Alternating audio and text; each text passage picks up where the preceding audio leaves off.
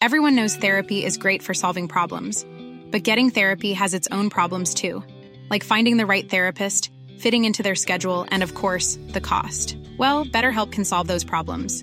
It's totally online and built around your schedule. It's surprisingly affordable too. Connect with a credentialed therapist by phone, video, or online chat, all from the comfort of your home. Visit betterhelp.com to learn more and save 10% on your first month. That's BetterHelp H E L P.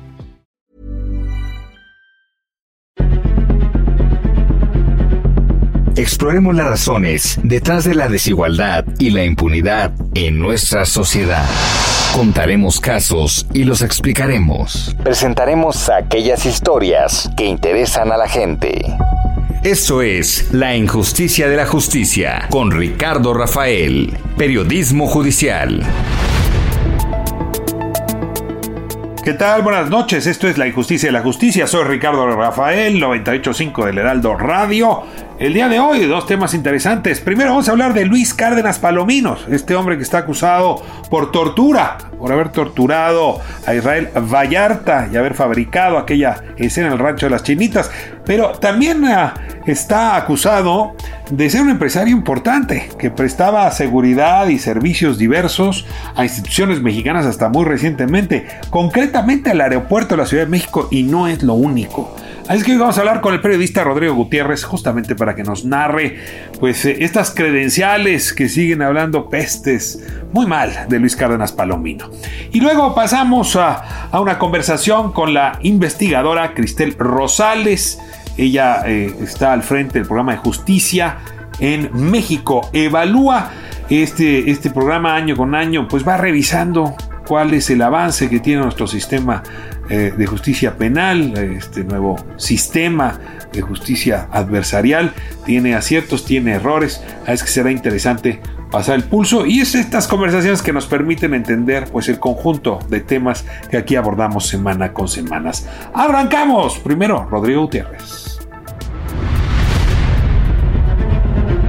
Y como lo prometí, tengo hoy conmigo al periodista Rodrigo Gutiérrez. Él es un periodista independiente, tiene recientemente una publicación en Frodi MX, un eh, medio de periodismo independiente muy interesante, que la verdad llama fuertemente la atención sobre negocios que Luis Cárdenas Palomino tiene todavía y ha tenido eh, relacionados con la seguridad privada y que pues mientras está siendo perseguido por la autoridad estadounidense, y debería estar siéndolo por la autoridad mexicana, pues ah, ah, sus cuentas de banco siguen creciendo y sus contactos y sus negocios y sus complicidades no se detienen. Y pues justamente esta investigación de Rodrigo Gutiérrez nos permite hablar de este personaje. Rodrigo, qué gusto saludarte. ¿Cómo estás? Buenas noches. Bienvenido a la Injusticia de la Justicia. Hola Ricardo, este, pues muchas gracias por la invitación y un saludo a ti y a todos los que nos escuchan. Déjame, para poner, digamos, al auditorio en sintonía, eh, recordar que Luis Cárdenas Palomino fue uno de los hombres más importantes en el aparato de seguridad mexicana. Es un eh, individuo que, eh, por un lado, fue formado por Marcos Castillejos, este abogado pues muy, muy influyente, metido en muchos asuntos, que perdió la vida, por cierto, eh, por, porque fue asesinado, padre de Humberto Castillejos, ¿no? que fue el coordinador de eh, asuntos jurídicos de la presidencia durante el mandato de Enrique Peña Nieto, y al mismo tiempo un hombre, Canas Palomino, que hizo carrera eh, bajo la, la, sombra, ¿no? bajo la protección de Genaro García Luna, primero en la Agencia Federal de Investigaciones, luego en la Secretaría de Seguridad Pública y finalmente, en efecto, pues ah, fundando ah, agencias de, seguridad privada que le permitieron un acceso pues, ah, muy potente a, muchos de los actores influyentes desde la economía de nuestro país. Ahorita damos nombres si quieres. es un personaje relevante. Ahora acusado de estar vinculado al crimen organizado, ahora acusado de haber tenido relaciones con el cártel de Sinaloa, antes acusado de torturar personas, concretamente en el caso de Vallarta Casés está involucrado. En fin, todo eso es lo que sabemos de él. Y ahora vienes tú y nos dices, bueno, y tu aeropuerto, ¿no? Y tus puertos en este país también están en sus manos, incluso a la fecha. Te ruego, Rodrigo, que, que después de esta caracterización me, me ayudes a, a, compartir los motivos por los cuales hiciste esta investigación y por los cuales quieres poner a Cárdenas Palomino de nuevo bajo la lupa. Sí, Ricardo, claro, pues mira, en, en, hicimos una, una investigación sobre, sobre Luis Cárdenas Palomino, eh, buscando un poco sobre, sobre su perfil, eh, sobre qué había pasado con él después de dejar la, la, Secretaría de Seguridad Pública en el gobierno de Felipe Calderón. Eh, y encontramos que él este él mismo lo presume en su en su perfil de, de LinkedIn esta página este es como una red social profesional para, para promocionar empleo y, encontrar empleo o, buscar gente relacionada a tu trabajo eh, él mismo presume que fue director general de, de la empresa Adamantium que es una empresa de seguridad privada por lo menos lo fue desde enero del, del 2013, o sea, semanas después de dejar eh, el, gobierno de, de, Calderón cuando acabó su sexenio, hasta por lo menos este julio de este año. ¿Y qué pasa con esta empresa de Adamantium? Bueno, pues resulta que esta empresa recibió... Perdón, ¿podrías volver a decir el nombre de la empresa porque se oye muy rápido? ¿Adamantin? Adamantium. Adamantium. Esa es, la, esa es la, la, razón social. Ok. Sí, sí, este, su nombre, tiene un nombre en inglés que es Adamantium Private Security Service, o sea, servicios de seguridad privada Adamantium. Este, que recibió 16 contratos de, de dos entes del gobierno federal, la Administración Portuaria Integral y Aeropuertos y Servicios Auxiliares. Ambos, este, en su momento pertenecían al, a la Secretaría de, de Comunicaciones y Transportes, Aeropuertos y Servicios Auxiliares sigue perteneciendo a, la Secretaría de Comunicaciones y Transportes. La Administración Portuaria Integral, pues, con los cambios del gobierno de, de AMLO, ya pasó a, a, la Marina. Pero estas, estos dos entes del gobierno federal, desde 2015 hasta por lo menos 2019, el primer año del gobierno de, de AMLO, recibió este la empresa de Adamantium recibió más de 500 millones de pesos para encargarse de la seguridad de aeropuertos, puertos y estaciones de combustible de los aeropuertos de, en varias ciudades del país. Pero perdón que, que, que, meta ahí un paréntesis. ¿Me estás diciendo que un individuo acusado en los Estados Unidos de ser cómplice del cártel de Sinaloa es al mismo tiempo el responsable desde el sector privado de la o fue de la seguridad de nuestros puertos, de nuestras aduanas, de los aeropuertos? Eso es lo grave, Ricardo. Eso es lo grave que, que una persona, ya, ya primero que una persona que tuvo participación muy importante en, materia de seguridad, ahora desde el, desde el sector privado tenga el beneficio de recibir millones de, del gobierno, de nuestros impuestos, eh, para cuidar los aeropuertos, y ahora que ese funcionario sea un funcionario acusado en Estados Unidos de, de vínculos con el cártel de Sinaloa. Una de, una de las principales entradas de la droga a nuestro país son los puertos y los aeropuertos estás entregando la principal entrada de, de, drogas a nuestro país a un funcionario ligado con el, con el cártel de Sinaloa, bueno, acusado en Estados Unidos está ligado con el cártel de Sinaloa, que a mí me parece gravísimo. ¿Hasta cuándo Adamantium eh, Private Security Services tuvo estos contratos? O déjame plantearlo de otra manera. ¿El gobierno de Andrés Manuel López Obrador le dio contratos a esta empresa hasta recientemente? Sí, este, el gobierno de, el gobierno de AMLO le dio 185.5 millones de pesos de los más de 500 millones de pesos a esta empresa para el cuidado de aeropuertos como el de Campeche, el de Chetumal, el de la Ciudad de México incluso, este el de Ciudad del Carmen, en Colima, en Tepic, fueron este varios contratos los que recibió este los que ha recibido en el primer año del gobierno. ¿Cuál sería tu, tu reflexión? Uh, ¿Fue inercia de los gobiernos anteriores o lo que pasa es que también en este gobierno tendría conectes el señor Luis Cárdenas Palomino? Pues no, no me sorprende que, que en el gobierno de, de, Andrés Manuel se hayan mantenido contactos del gobierno de, de gente ligada a Luis Cárdenas Palomino. Si, si bien este recordamos eh, esta, este, este tridente de la seguridad de, de, que fue Luis Cárdenas Palomino, obviamente Genaro García Luna y Ramón Pequeño García, que también estaba buscado por las autoridades estadounidenses. Por lo menos Ricardo, este Ramón este Pequeño García siguió en el gobierno de Peña. Entonces no es sorprendente que, que haya gente todavía de, de, de en mandos medios que sigan en el, en el gobierno de, de AMLO y que, y que de una u otra forma favorezcan a estas empresas que están ligadas con, con, con, esta empresa particular que está ligada con Cárdenas Palomino. No me parecería sorprendente. ¿Queda vivo alguno de estos 16 contratos a los que haces referencia? No, este, todos los, los que encontramos nosotros eh, a través de la Plataforma Nacional de Transparencia y a través de Compranet acababan a, a finales de, de 2019. Eh, ha, habido en los últimos meses unos, unos ajustes ahí en la Plataforma Nacional de Transparencia y, y, en estos servicios que nos ha eh, como parado buscar este si hay más contratos actualmente vigentes, pero el último que tenemos sí acabó en diciembre del, del 2019 y, y, lo, y comenzaron igual en a principios o mediados de 2019.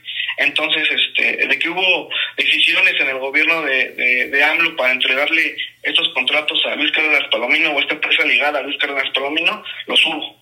Claro, pero también se suspendieron y aquí no sabe uno si le vieron la cara al gobierno o el gobierno se tardó en reaccionar o se tardó en informarse. Ahora, déjame eh, hacer una reflexión eh, sobre algunos de estos contratos. A ver, el, el puerto de Manzanillo es, uh, junto con el de Lázaro Cárdenas, una de las puertas de ingreso más importantes para el fentanilo, lo cual hace que organizaciones eh, criminales pues todo el tiempo estén en disputa por controlar este puerto. ¿Durante cuánto tiempo Luis Cárdenas Palomino estuvo, tuvo a su cargo la, la responsabilidad de, en materia de seguridad de este puerto? ¿Puedes darme ese dato? Claro, mira, este, en el, aeropuerto, el, puerto de Manzanillo eh, comenzó, a, el contrato comenzó el 19 de septiembre del 2016 y terminó el 31 de diciembre de 2017. Después le dieron otro contrato que terminó, este, ah, no, es, un, es un solo contrato, que empezó del 19 de septiembre de 2016 al 31 de diciembre de 2017. Y ese contrato fue por más de 100 millones de pesos. Y nada más fue un año. Sí, fue un año, tres meses y doce días. Después de eso ya no estuvo al frente de lo que ocurrió con Manzanillo. No, en, eso fue en 2017, pero sí fue, en, fue un año muy particular, sobre todo 2016 y 2017, porque fue un año en el que hubo mucho pleito en el cártel de Sinaloa con el cártel de Jalisco cuando, cuando desató el boom de esta guerra en el puerto de, Manzanillo, en el que termina este, de una u otra manera el cártel de Jalisco haciendo un lado al cártel de Sinaloa y que esa, esa pelea todavía sigue, pero un poco más del lado del cártel de Jalisco. Sí, que a lo mejor la, el abandono de Cárdenas Palomino de ese puerto tendría que ver con el triunfo de un cártel y el otro, pero no, no especulo más. Cuéntame ahora del aeropuerto de la Ciudad de México, que se sabe es una de las principales puertas de acceso para la migración ilegal, sobre todo la que los polleros que cobran más, ¿no? Eh, no, no se trata de migración centroamericana, sino de muchos otros lados de personas que quieren pasar a Estados Unidos y el control del aeropuerto de la Ciudad de México pues es básico para poder eh, gestionar esta migración ilegal. Y luego pues también hay eh, elementos para asumir que alguna parte también del trasiego de droga ocurre por el aeropuerto de la Ciudad de México. ¿Ahí qué contratos tuvo Luis Cárdenas Palomino? De hecho, más grande o el, dinero más grande que recibió esta empresa ligada a Cárdenas Palominos fue en la Ciudad de México. Recibió más de 184 millones de pesos por tres contratos. Estos tres contratos fueron, empezaron en 2016, en el 2015, en agosto de 2015 y terminaron hasta enero del, del 2019. Fueron tres contratos que se, se renovó uno tras otro prácticamente con una duración de entre seis meses y hasta dos años. El último que recibió fue de dos años. En, este caso particular del aeropuerto de la Ciudad de México, probablemente el, gobierno de Andrés Manuel se puede lavar las manos porque el, último el último contrato empezó en febrero de 2017 y acabó hasta 31 de enero del 2019. Entonces ahí el gobierno de Andrés Manuel se puede lavar las manos porque prácticamente acabó al inicio de su gobierno. Te, te pregunto, ¿estos contratos se los entregó la Secretaría de Comunicaciones y Transportes? ASA o el gobierno de la Ciudad de México, porque todas estas dependencias eh, tienen alguna tramo de gestión del aeropuerto Benito Juárez. No, la entregó ASA, el Aeropuerto y Servicios Auxiliares, firma el contrato, los tres contratos es el que los que entregan los contratos. Dame algún otro punto sensible donde te quedó inquietud sobre los contratos recibidos. Pues mira, a mí lo que también me da mucha inquietud y, estaría muy muy interesante abordarlo más al, fondo con, con soluciones de transparencia es este los las estaciones de combustible. Hay, hay unas partes en los contratos que no solamente es el cuidado del aeropuerto, sino las estaciones de combustible en varios aeropuertos de, nuestro país. Y, recuerda que en el año de, Peña Nieto, cuando empezaron a terminar esos contratos, fue cuando fue el, el boom del robo de combustible. Entonces estaría interesante investigar sobre este tema porque pues no solamente son, son los aeropuertos, sino son las estaciones de combustible y, ahí también se mueve en gasolina mucho dinero. O sea, Huachicol, zonas de, de huachicoleo eh, intenso. Y también, también me gustaría recordarte este incidente que hubo en el, en el gobierno de, de, Fox, si no me recuerdo, y al final no, en el de, en el de Calderón, cuando en el aeropuerto de la Ciudad de México hubo un, enfrentamiento entre policías por, por una cuestión de, de del peleo de, drogas, incluso que se, que se dio mucho pues durante el mandato de, Luis Cárdenas Palomino en la Policía Federal, que también resulta curioso este pasaje si lo relacionas también con, con estos, con estos, estos contratos. Okay. Ahora, déjame moverme de, de, tema y, uh, y preguntarte eh, si has podido detectar eh, que Adamantium haya ofrecido servicios a la iniciativa privada, porque hay información eh, que eh, tuvo también como clientes pues algunos de los capitales más importantes. Por ejemplo, me pregunto si Grupo Carso en algún momento no contrató a Damantium, y bueno, estamos hablando de los más grandes, y otras empresas. ¿Tienes ahí alguna información? Pues en, su, en su página de, internet oficial de, Adamantium, eh, ellos, presumen recibir este, varios contratos, principalmente de aeropuertos y puertos. Eh, también de, industrias en materia de telecomunicaciones, de servicios financieros, constructoras y, este y corporativos, pero pero no detallan no detallan este el nombre los nombres de las empresas o, algún o alguna liga con el sector privado. Las debe de haber porque eh, estas empresas pues, son estos servicios de industrias pues es más del sector privado. En cuanto a materia de estaciones de combustible aeropuertos y puertos pues sí es una cuestión más pública. Eh, el tema aquí es este los documentos que nosotros encontramos de, Adamantium con el gobierno de Peña y Calderón pues a través de la plataforma nacional de transparencia y ahí son temas pues este públicos no claro. Ahora ves alguna liga de negocios entre Luis Cárdenas Palomino y Genaro García Luna que se sostenga es decir prestación de servicios cruzadas entre sus empresas que eh, Genaro García Luna tuviera parte del accionariado de, de Adamantium eh, que influyera en que le entregaran estos contratos? Es decir, ¿encuentras todavía más comunicantes entre estos dos personajes? Pues en, en, este caso no, lo que sí es importante mencionar y que incluso este lo, lo mencionaron en, en proceso hace unos cuantos, hace unos cuantos días, unas cuantas semanas, fue que esta empresa de, de Adamantium tiene ligas con con Ricardo Salinas Pliego, con la, con la empresa de Ricardo Salinas Pliego, entonces ahí también es, es interesante el nexo, en el, cual, en el caso de, de, García Luna y sus negocios privados no, no encontramos nosotros algún, algún nexo, como, como tú bien sabes, ya lo comentaste, pues el único nexo ahorita que hay es el, el, el, el que tienen de trabajo en el sector público y estas acusaciones eh, pues pues conjuntas que hay del gobierno de Estados Unidos contra, contra ambos por sus nexos con el cártel de Sinaloa. Bueno, ahora procedemos a revisar el estatus jurídico de eh, Luis Cádenas Palomino. A ver, la información que yo tengo, nada más para actualizarla, es que finalmente fue detenido y por cierto, por eh, está acusado por el delito de tortura, ¿no? En México, eh, eso es la causa penal eh, por el que se persigue. Pero por el otro lado, pues el gobierno de Estados Unidos también lo está investigando, ya decíamos, por su eventual vinculación con el cártel de Sinaloa. Ahora hablamos del proceso en Estados Unidos. Te ruego que me digas cuál es su estatus jurídico actualizado por eh, esta acusación en materia de tortura. En, materia de tortura, este Luis Cárdenas Palomino, pues como, como tú ya mencionaste, se, fue detenido el, el 5 de julio del, del 2021 por el caso este Casés y, y, Vallarta. Él este, fue vinculado a proceso y, y está esperando a, a, que, el, juicio avance. Sobre el caso en Estados Unidos, en Estados Unidos lo tienen como con el estatus de prófugo. Eh, incluso si tú te metes al Departamento de Justicia y buscas su nombre, eh, él aparece como prófugo. Y, lo interesante de la acusación que de, Cárdenas Palomino, que en Estados Unidos de la que tenemos más, más detalles en, cuestión pública, que es que, es que puede acceder este, cualquier, cualquier persona, son, son cuatro puntos, cuatro puntos en los que se les acusa, en los que se les acusa a Gerardo García Luna, a Luis Cárdenas Palomino y a Pequeño García, se les acusa de, de no interferir en las operaciones del cártel de Sinaloa, en darle acceso al cártel a información confidencial tanto del propio cártel de Sinaloa como de sus enemigos, usar el poder del Estado que ellos tenían como, como funcionarios de seguridad para atacar y arrestar a cárteles enemigos.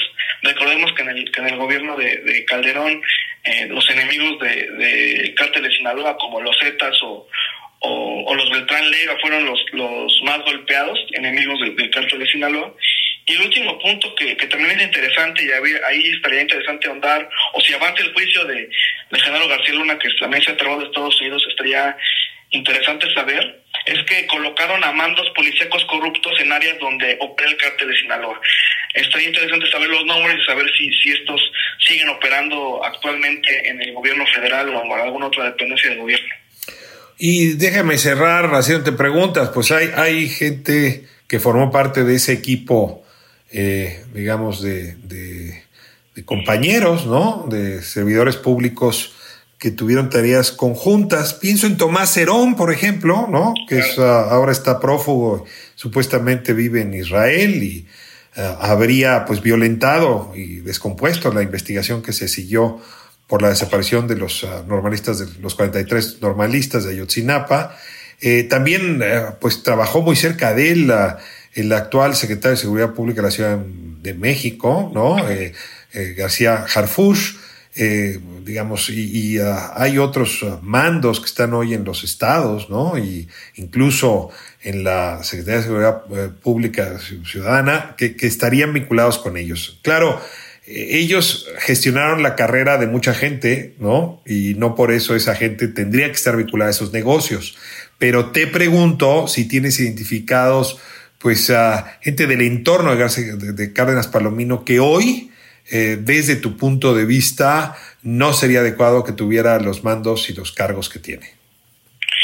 Pues ese, ese dato que tú comentas es muy complicado definir este, como tú mencionas, estos, estos mandos por, por su naturalidad eh, ayudaron a, que, a que otros este, miembros de la seguridad pública en nuestro país tuvieran un ascenso y es muy difícil eh, definir o, señalar o calificar este, a, a, los mandos que, que estuvieron eh, a cargo de estos, de estos funcionarios. O sea, juzgarlos por, su, por haber trabajado. Juzgarlos por haber trabajado en la misma estructura de Cárdenas Palomino no sería justo. Exacto. El problema, el problema es que eh, el Estado tiene que combatir eh, la delincuencia con lo que tiene y estos funcionarios como, como Genaro García Luna, como Cárdenas Palomino, estuvieron muchos años dentro del, servicio eh, público mexicano en materia de seguridad, no solamente la Secretaría de Seguridad Pública, sino también la PGR, incluso el, el que ya no existe, que ahora tiene otro nombre, estuvieron ahí desde, desde mucho tiempo. Entonces, de alguna u otra manera, si indagas, vas a encontrar que tuvieron algún nexo con ellos, que, trabajaron con ellos, que fueron ascendidos incluso por ellos, pero eh, esta, esta incursión de estos personajes en, la seguridad pública eh, es, tan profunda que es muy difícil a veces este tomar tan a la ligera un, tema así y, mencionar o señalar algún algún nombre sin, sin, sin pruebas, ¿no? No sabes cuánto te agradezco, Rodrigo Gutiérrez, por ah, esta entrevista, por esta estupenda investigación que usted puede leer en uh, MX, Seguridad de Puertos y Aeropuertos en manos de empresa de Cárdenas Palomino, concretamente de Adamantium Private Security Services. Rodrigo, aquí está esta puerta abierta para seguir compartiendo el talento de tu investigación. Muchísimas gracias por ponerlo al servicio de nuestra audiencia aquí en La Justicia la Justicia. Muchas gracias a ti, Ricardo, por la invitación y estamos a la, a la orden. Hasta la próxima ocasión. Gracias, Rodrigo. Hasta luego.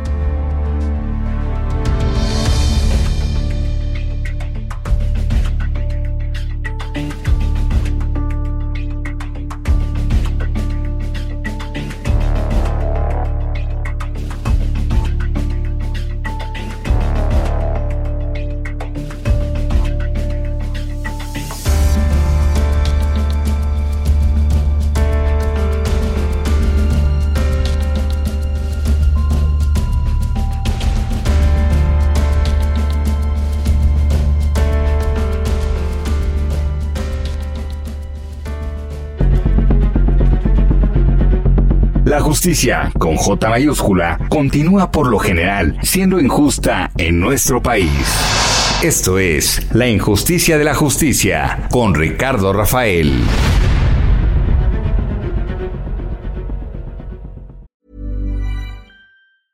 Hiring for your small business? If you're not looking for professionals on LinkedIn, you're looking in the wrong place. That's like looking for your car keys in a fish tank. LinkedIn helps you hire professionals you can't find anywhere else, even those who aren't actively searching for a new job but might be open to the perfect role. In a given month, over 70% of LinkedIn users don't even visit other leading job sites. So start looking in the right place. With LinkedIn, you can hire professionals like a professional. Post your free job on linkedin.com slash people today.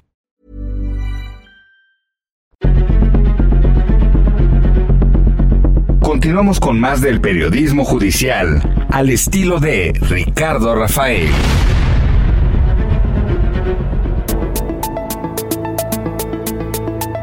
Estamos de vuelta en la injusticia de la justicia, 98.5 El Heraldo Radio. Hoy lo anuncié en la introducción, tengo conmigo, la verdad es que es un gran gusto, a Cristel Rosales. Ella es investigadora, coordinadora del programa de justicia eh, de México. Evalúa esta organización que eh, año con año pues va viendo cómo va avanzando que se llama el nuevo sistema de justicia penal se lo conoce, cambiamos de sistema, lo comentaba al principio, eh, de un sistema que era inquisitorial, ¿no? A uno donde ahora pues tenemos los juicios orales, ¿no? Se supone que las partes se sitúan en igualdad de circunstancias, eh, las pruebas pesan más que los testimonios, en fin, algo que apenas va comenzando y que por eso merece evaluarse. Le doy la bienvenida a Cristel, muchísimas gracias por acompañarnos esta noche La injusticia de la justicia. Muchísimas gracias Ricardo, muchas gracias a todas las personas que nos escuchan, buenas noches. Pues para nosotros es un gusto platicarles un poco de este estudio, ¿no? Que ya llevamos ocho años presentándolo y que como bien dices merece pues toda la importancia y el tiempo para para hacerlo efectivo, ¿no? Para lograr que tengamos una mejor justicia en el país. Hay que decirlo para adultos y no para niños para que se persigan los crímenes, los crímenes se requieren pues muchos botones, ¿no? Muchas instituciones, ustedes los llaman mucha tubería. No, no basta con que haya un Superman que baje del cielo, detenga al criminal y lo lleve a la cárcel. Por eso digo que no puede ser para niños. Y ustedes lo que valoran es justamente todas esas instituciones, toda esa maquinaria, las políticas, las autoridades, pues que hacen que haya castigo para quien ah, comete delitos o dicho en otros términos, ¿no? Que combaten la impunidad, que justamente es la falta de castigo. Déjame comenzar, Esther, con esa primera pregunta. Eh, la mayoría de los países tienen tasas muy altas de impunidad. México ronda, según el estudio, en un 94, casi 95% de impunidad. Es decir, de los delitos que se cometen solamente 6, 5 de cada 100 encuentran castigo. Pero la tasa no es muy distinta del resto del mundo que anda arriba de los 70% de impunidad. ¿Me, ayudas a ubicar a México en esta, en esta lógica de cuántos castigos se encuentra, digas, cuántos delitos encuentran castigo?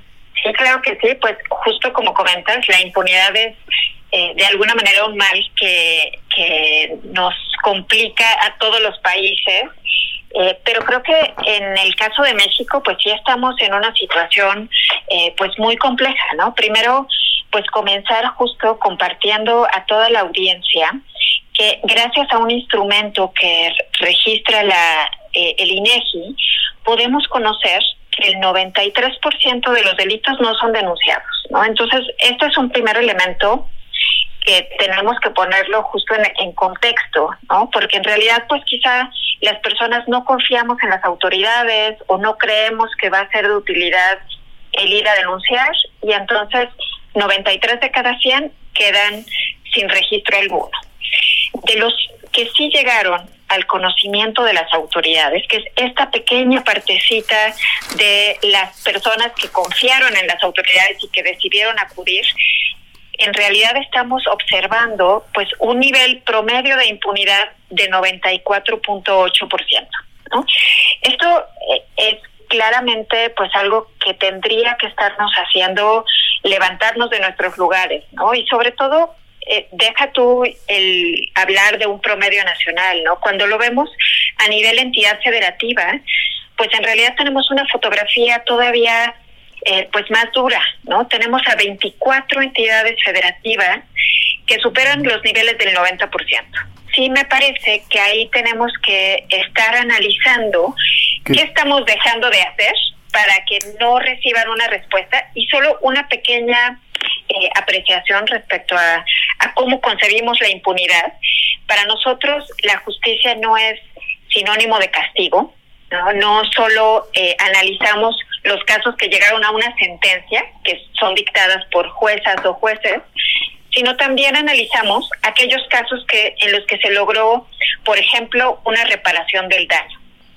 Entonces, para, para México Evalúa es importante analizar la justicia y desde este enfoque de, del nuevo sistema de justicia que ya llevamos años trabajando con él, pues la idea es en qué proporción de casos las partes, ya sean las víctimas o el Estado, pues real, eh, realmente lograron dar una ah. respuesta efectiva. Ya me, me hiciste dudar de la, del sentido etimológico de la palabra, ¿no? Porque impunidad es sin pena, ¿no? Pero pues en efecto a lo mejor tendríamos que cambiarla por casos irresolubles o sin solución, ¿no? Asumiendo que a veces la solución no, no, no tiene por qué ser una pena, pero no van a perder en ese galimatías. Déjame eh, hacerte una pregunta bien básica de lo que comentabas.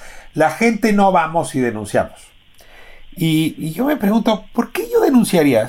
digo, llanamente, ¿por qué si me roban un celular? ¿Por qué si alguien se mete a mi casa y se lleva un electrodoméstico?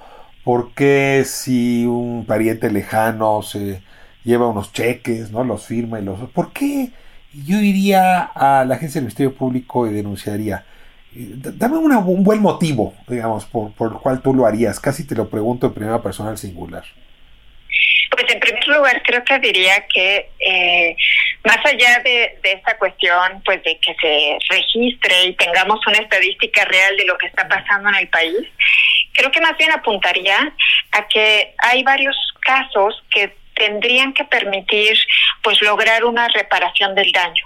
¿no? Este sistema de justicia, cuando nosotros vamos a un ministerio público, eh, no implica necesariamente que todos los casos tengan que ser investigados y que se tenga que llevar a la prisión a la persona, pero quizás implica, y esto debería de ser un parámetro para prácticamente todos los casos, pues que se repare el daño a las víctimas. ¿no? Pero a ver, con franqueza, a ver, vuelva otra vez, o sea, creo que a todos nos ha pasado, seguramente mucha gente en la audiencia tendrá una historia que contar, perdón que abuse yo del micrófono y cuente la mía, pero ante un robo me la pasé nueve horas en el Ministerio Público y salí sin nada.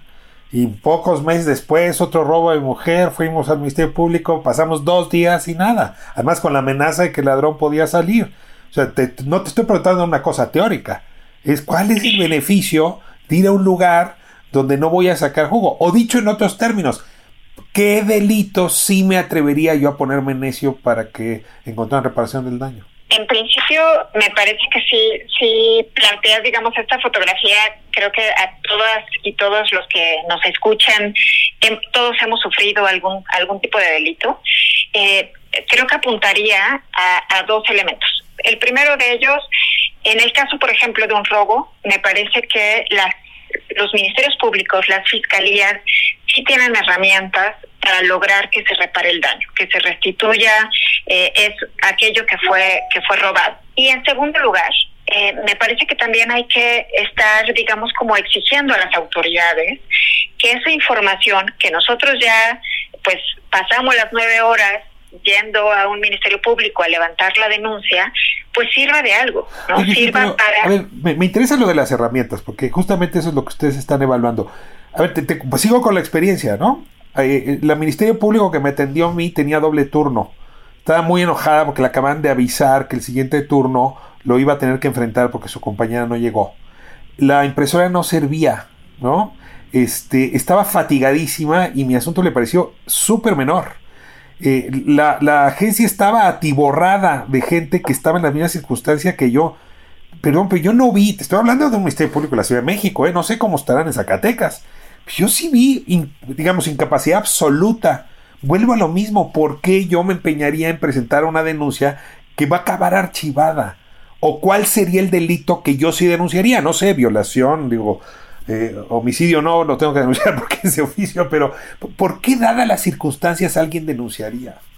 Creo que es, una pregunta realmente compleja, ¿no? Eh, si, me lo preguntas, digamos, a mí personalmente, eh, creo que, eh, digamos, acudiría justo, pues, para, por un lado, para que quede un registro de lo que sucedió, para que las autoridades encargadas de, de seguridad pública también puedan generar alguna pues algún mecanismo de prevención. Yo lo viví personalmente con el robo a casa habitación y me parece que eh, digamos no yo yo sentía como ciudadana que no podía exigirle a una autoridad pues que mejorara la seguridad en, en la zona donde habito si no había yo acudido a denunciar y al menos hacer mi labor como ciudadana de de que las autoridades tomaran conocimiento de lo que pasó. Ahora sí, sí es cierto que ese ser buen ciudadano implica tener tiempo, porque luego el siguiente tema es que además tienes que trabajar y tomar el transporte y dos horas a tu trabajo, dos de vuelta.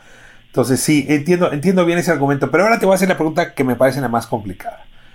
Si no alcanzo a responderme por qué alguien denunciaría, tampoco logra mi cabeza entender por qué una autoridad perseguiría los delitos. Y más bien otra vez te vuelvo a preguntar, ¿qué es lo que mueve a una autoridad a perseguir un delito? Porque lo dices tú muy bien con tus datos, la inmensa mayoría de los delitos que son denunciados, y mira que son bien poquitos, pues no llegan a un buen término. Y esto pasa porque pues la autoridad no tuvo incentivos, no tuvo motivos, no tuvo zanahoria, ¿no? Para, para perseguir los delitos. ¿Ustedes qué han detectado? ¿Qué mueve a la autoridad a perseguir un delito? Porque a lo mejor ahí está la clave de que haya mucho mejor resolución de los conflictos. Y pues creo que justo uno de los elementos que nosotros observamos que abre esta ventana a que las autoridades pues casi casi solo se muevan si hay un incentivo de por medio o si hay una presión externa o, o el caso se hace público a través de los medios de comunicación, tiene que ver con una falta de definición en las propias fiscalías del tipo de respuesta que le van a dar al caso oh. por caso. Es, esto que comentas es, es, digamos, como muy claro de cómo están las cosas, ¿no? las fiscalías, los ministerios públicos que están ahí están rebasados. Eso es un hecho que no vamos a, a cambiar por el momento y que tampoco es se resuelve solo con eh, tener más ministerios públicos y tener más personal. ¿Tienes claro por qué están rebasados? Están rebasados con los pocos casos que llegan al conocimiento de las autoridades. Están rebasados por no tener, digamos, una guía, ¿no? Unos criterios claros de, ah, ok, tengo aquí un robo simple, pues este robo simple puede ser resuelto a través de un acuerdo reparatorio. ¿no? Y más bien, vamos a darle la salida rápida, vamos a lograr que la parte ofendida pues reciba la restitución de, de su daño y cerramos el caso. En vez de hacer eso, en vez de tener esta herramienta para tomar decisiones y definir qué atención se le va a dar a un robo o a una violación o a un caso, por ejemplo, de una desaparición, lo cierto es que todos los casos terminan siguiendo bajo la lógica de los ministerios públicos el mismo caminito. Se abre la investigación, se manda a un equipo de investigación y pues ahí en realidad duermen el sueño de los justos, como dirían, porque prácticamente la posibilidad de que tengan una respuesta es bajísima. No hay una distinción, no hay una herramienta que les permita a los distintos operadores eh, pues diferenciar Ah. que es un caso quizá de, criminalidad común. Yo sé que, que todos podemos eh, sentirnos justo pues eh, agraviados. lo que estarías diciendo es que la autoridad no sabe discriminar, en otros términos, a qué delitos atender y cuáles no. Pero a ver, yo, yo ahí sí te diría, yo, creo que eso no, me atrevo a decirlo, a lo mejor eh, me equivoco al contradecirte, pero yo creo que eso no es cierto. Creo que saben muy bien qué delitos atender y cuáles no pues los que les dicen sus jefes. Es decir, diera la impresión de que si tiene influencia política quien presentó toda la denuncia, si tiene una relación con el procurador o con el fiscal, si tienen dinero incluso, ¿no? Para que la investigación se siga, esos delitos sí son bien investigados, hasta culpables se encuentran rápido, aunque sea gente inocente.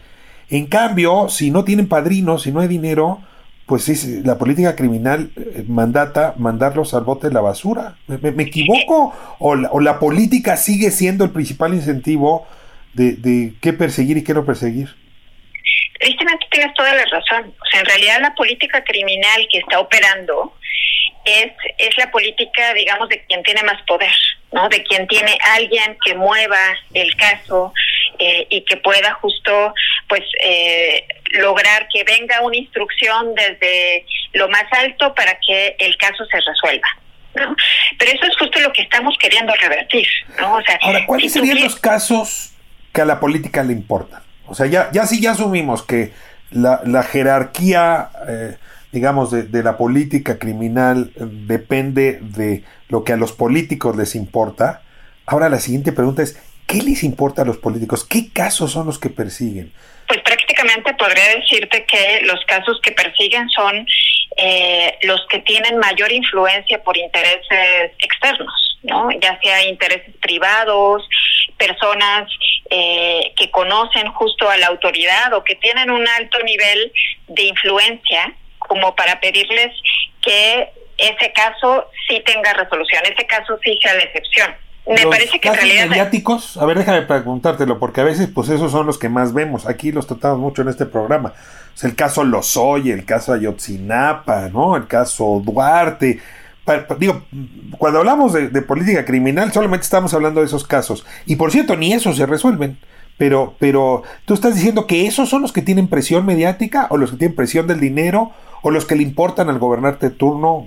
Lo que digo es que al no tener herramientas de, priorización, ¿no? claras y transparentes y que hayan sido construidas con la ciudadanía, lo que tenemos es, pues en realidad, eh, que solo se atienden los casos que, donde hay un interés político o económico detrás. ¿No? Eh, me parece que esto no necesariamente eh, cae en todos los casos que, que, reciben una atención mediática, ¿no? Porque también podría hablarte de, del caso, de un caso que está en la Ciudad de México, eh, donde eh, hay, hay una sustracción de un menor, ¿no? Eh, y, y, y que por más que ha recibido atención mediática, en realidad no ha habido una resolución por parte de las autoridades. O sea, ni esos. Ni esos casos, ¿no? Entonces lo que podría decirte es, sí, quizá el, el ejercicio mediático puede ayudar a visibilizar algunos casos. Eh, en algunos de ellos eso se puede convertir en una presión para las autoridades encargadas de realizar la investigación, pero en muchos otros, pues en realidad lo cierto es que siguen eh, quedando ahí, en realidad siguiendo como la, el mismo común denominador que nosotros observamos. Tan solo en los datos que presentábamos, el 65% de los casos quedan en el archivo. Ahora, lo, que pasa es que pueden resolverse, pero incluso eh, torcerse a la hora de resolverse, ¿verdad? Cristel, decías hace un momento una cosa que también me llamó la atención. Decías, no se requieren, en el caso de los ministerios públicos, pero pues yo diría policía, jueces, custodios, no se requieren más, ¿no? No es un problema personal. Y, déjame ahí también, eh, digamos, poner un signo de, de, admiración. Si yo voy a un restaurante en sábado que está atiburrado y tiene menos meseros de los que necesita, el servicio va a ser pésimo, ¿no? Según datos eh, de, otros estudios que aquí hemos analizado, eh, pues e, e, en efecto el número de ministerios públicos por habitante en México es muy menor, ¿no? Tenemos cinco agencias del Ministerio Público, integradas por unas tres o cuatro personas cada una, para cada 100 mil habitantes, ¿no? O sea, hay un problema serio. Y si te vas a jueces, te vas a 2.7 jueces por cada 100 mil habitantes. El promedio en el mundo de jueces es de aproximadamente 17 por cada 100 mil habitantes y de ministerios públicos rondaría el doble de lo que tenemos aquí. Es decir, claramente tenemos menos personal. Ahora, en sentido inverso, pues tenemos un chorro de militares, ¿no? O sea, estamos invirtiendo muchísimo, se ha, se ha triplicado en, los últimos, en la última década la inversión en el ejército, en la marina, ¿no? Ahora con la Guardia Nacional, pues claramente el acento está en Superman, ¿no? Que llegue el militar y agarre al, delincuente, pero no en, la tubería, ¿no? En estos procesos que pasa por el MP, por los peritos, por los custodios, por los jueces. Te pregunto si no hay un problema de asignación de recursos muy asimétrica debido a la falta de prioridades de la política criminal a la que hacía referencia hace un momento justo eh, creo que tocas tocas un tema pues que, que muchas veces no no es tan comprendido, ¿no? Por todas las, las personas que nos dedicamos a esto. En realidad el tema de la capacidad instalada es un tema que hay que atender, ¿no? Y que tiene que pasar por la definición de, de un objetivo común, ¿no? Que digamos, ok, ¿qué es lo que vamos a hacer con, con esta delincuencia? ¿Qué vamos a hacer con esta criminalidad? Y en ese sentido, pues analizar qué tan, qué tan bien capacitadas en términos de, suficiencia de personal y de profesionalización tenemos a las distintas instituciones. Eso es un tema, pues, clarísimo. Eh, aquí más bien creo que la el, el punto fino que nosotros queremos advertir es que no el problema no solo se resuelve con tener más personal. ¿no? Si bien hay entidades que realmente están eh, sufriendo de una deficiencia de personal, podría, por ejemplo, decirte, en el caso de agentes del Ministerio Público, de fiscales, pues tenemos casos como Nuevo León o Sonora, donde tenemos tres por cada 100 mil habitantes. Pero hay otras entidades, quizá Chihuahua o Quintana Roo o incluso la Ciudad de México, que tienen promedios mucho más altos, ¿no? que rondan casi el 30, 30 por cada 100 mil habitantes. Entonces, ahí pondría justo eh, un poco el, foco, ¿no? veamos el caso de Chihuahua. Chihuahua tiene 32.4 fiscales por cada 100.000 habitantes, pero es la segunda entidad con mayor nivel de impunidad. Entonces, solo lo, pongo un poco en contexto porque eh, si bien es un tema, es un tema tener más personal para poder atender los distintos casos, lo cierto es que necesitamos hacerlo con la mejor, digamos que de la mejor manera posible. ¿Y cómo logramos eso? Teniendo esta definición de una política criminal y de definir qué tipo de atención le vamos a dar a los distintos casos. No es porque yo sugiera que un robo menor sin violencia sea menos importante que una desaparición, pero lo cierto es que la desaparición está transgrediendo nuestra, nuestra vida, nuestra libertad. Y en ese sentido, pues creo que, que tiene mucho más importancia que una cuestión que, digamos, que está afectando nuestro patrimonio, pero no está poniendo en riesgo nuestra vida. Ahora, solo quisiera comentar esto que, que planteas muy bien sobre la militarización.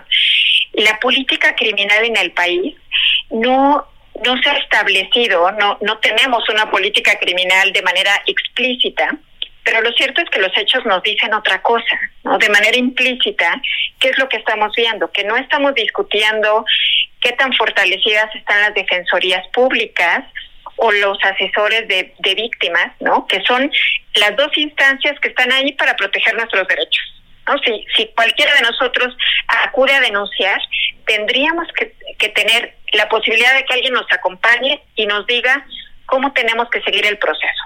Ese rostro amable de alguien que nos esté informando, creo que cualquiera de nosotros lo agradecería. Y aunque te hayas tardado nueve horas en, en levantar la denuncia, sabrías exactamente cuáles son los siguientes pasos y también tendrías una idea de que vale la pena realizar ese ejercicio. Solo para cerrar este punto, ¿qué es lo que estamos viendo? Que en vez de estar discutiendo justo qué tan fortalecidas están estas instituciones, lo que estamos observando pues es toda la apuesta a un Estado militarizado. ¿no? Ya lo platicábamos en la presentación del informe. Ahora la Guardia Nacional es mucho más grande que la totalidad de las Fuerzas Armadas. Y ahí, ahí se están yendo pues prácticamente todos los recursos. Yo, yo sé que todas las personas que nos escuchan pues queremos vivir en un país más seguro, pero lo cierto es que no estamos analizando, pues, que por un lado, cómo van a operar estas instancias, esta Guardia Nacional o estos militares que ahora están en las calles, y por otro lado, tampoco estamos analizando qué está pasando con quienes están ahí para representarnos. Cristel Rosales, te agradezco muchísimo esta conversación y, uh, y pues hasta la próxima, Cristel. Muchas gracias por el espacio, gracias a todas las personas por escucharnos. Les invitamos a consultar el reporte en la página de mexicoevalúa.org. Me parece magnífico. Te mando un saludo muy afectuoso. Muchísimas gracias.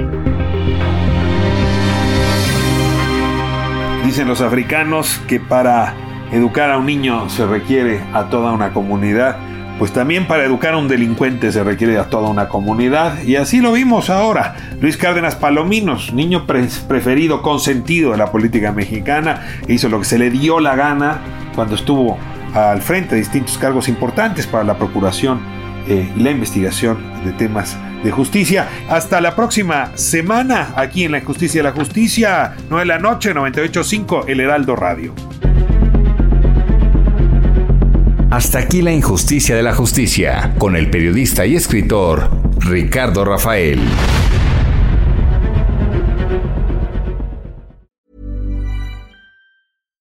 When you make decisions for your company, you look for the no-brainers. And if you have a lot of mailing to do, stamps.com is the ultimate no-brainer. It streamlines your processes to make your business more efficient, which makes you less busy.